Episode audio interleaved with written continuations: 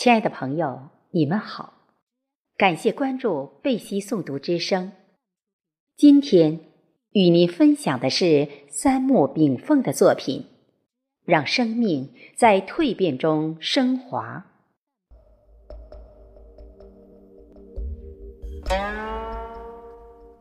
办事的跋山涉水，与诗书饱尝，不经意间。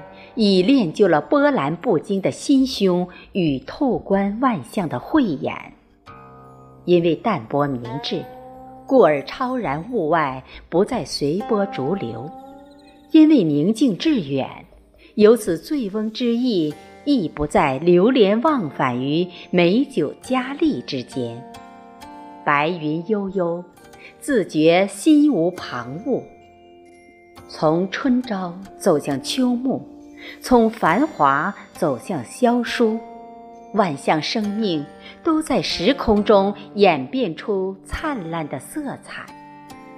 天地有道，君子小人难出此律，自落因果循环之中。人们常言“君子洗心，小人革面”，人生修炼源于内心蜕变的自觉自愿。其实，从丑小鸭变为白天鹅，须洗心而又革面。人生成长不仅仅是从幼苗到参天大树的革面过程，也是由稚嫩到稳健成熟的洗心过程。《论语》曰：“一日三省吾身。”与君子交，我们学其所长。以增己善，与小人交，我们察其所短，以避其恶。时光荏苒，蹉跎流逝，长忆幼时，陪伴我们度过垂髫时童子，天涯歧路，音信几无，甚至言笑记忆都已模糊，所以。要珍惜我们生命道路上的每一个过客，不管他是君子还是小人，都为我们的成熟提供了丰富的阅历。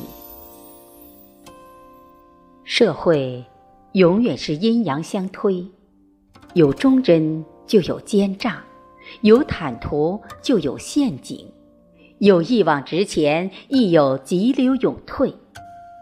天地万物自然而然的生长与消亡，此为大千共律，这就是蜕变。天地间，除了道，没有一物会成为生命的永恒使者。大千世界生灭变化才是规律。从丑小鸭到白天鹅，再到老态龙钟的朽者。也是规律。天道不会为你开出长生不老的秘方。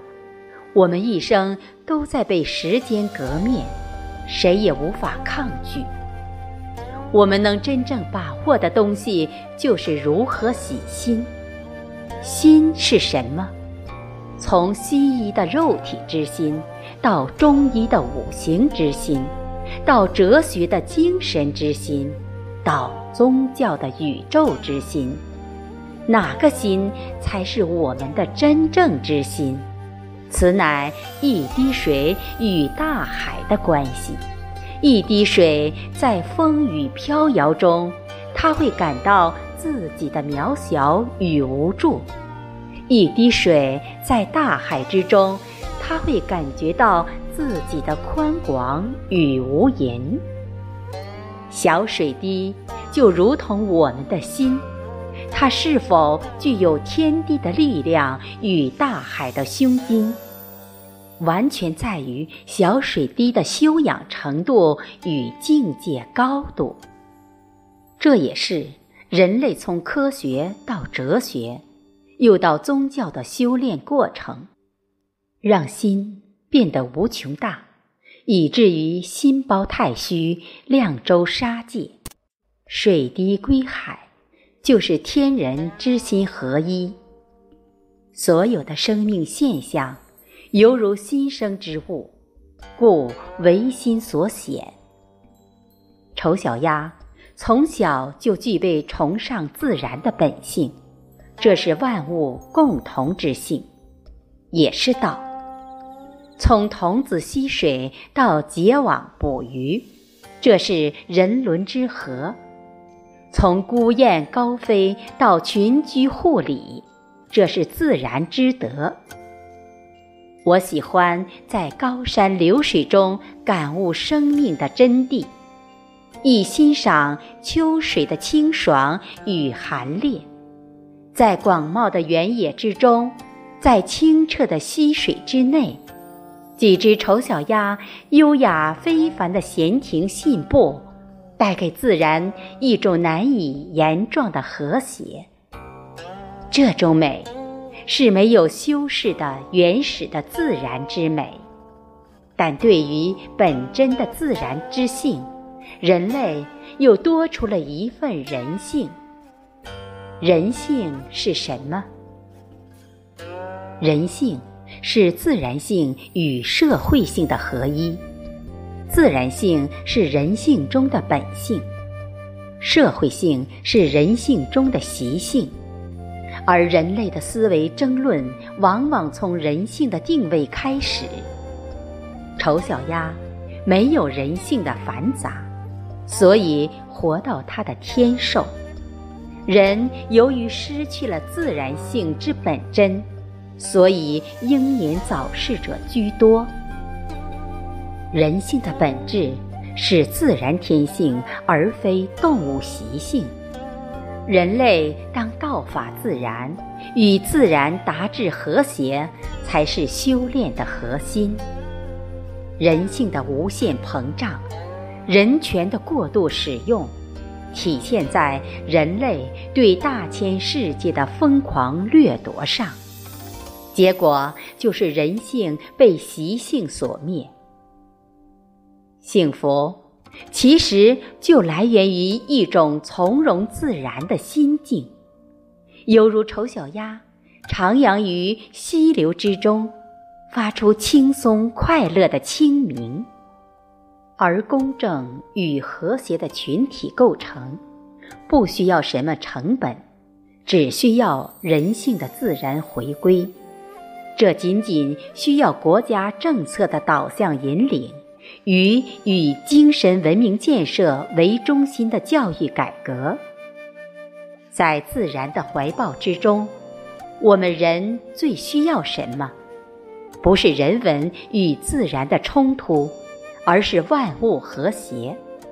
当然，我们还需要得到同类的尊重，因为生命的尊严比生命本身还重要。